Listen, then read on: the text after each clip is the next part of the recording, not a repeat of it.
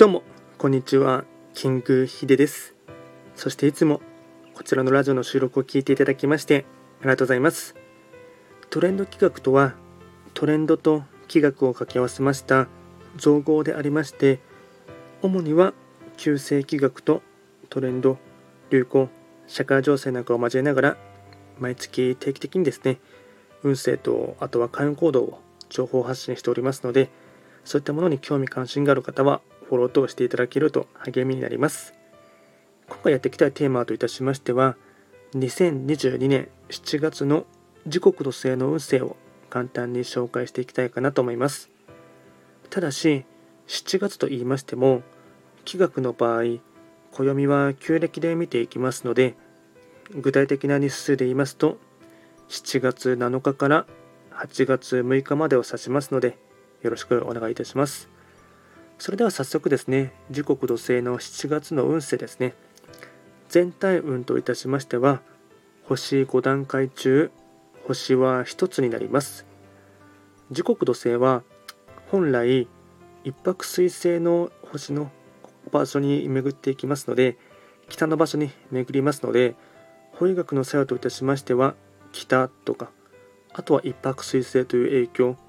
あとはこの場所はですね、まいわゆる貫入といってですね穴に落ちるとき冬の時代というところがあります。では早速ですね全体的な傾向としてですねポイントを4つですね紹介していきますとまずは1つ目。低運気心身ともに動きが鈍く疲労もたまりやすい。2つ目。人間関係で一波乱起こりそうなので細かい気配りを3つ目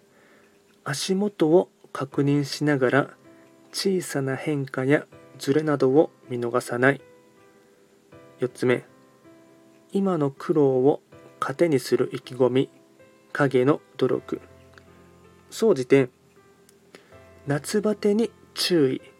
無理せず睡眠時間を確保する。これがですね結構大事なキーワードとなっていきます。あとは開運行動もですね、えっと、4つですね紹介いたしますとまずは1つ目質のいい睡眠睡眠グッズを充実させること。2つ目不満や愚痴は控える。3つ目危ない橋は渡らない。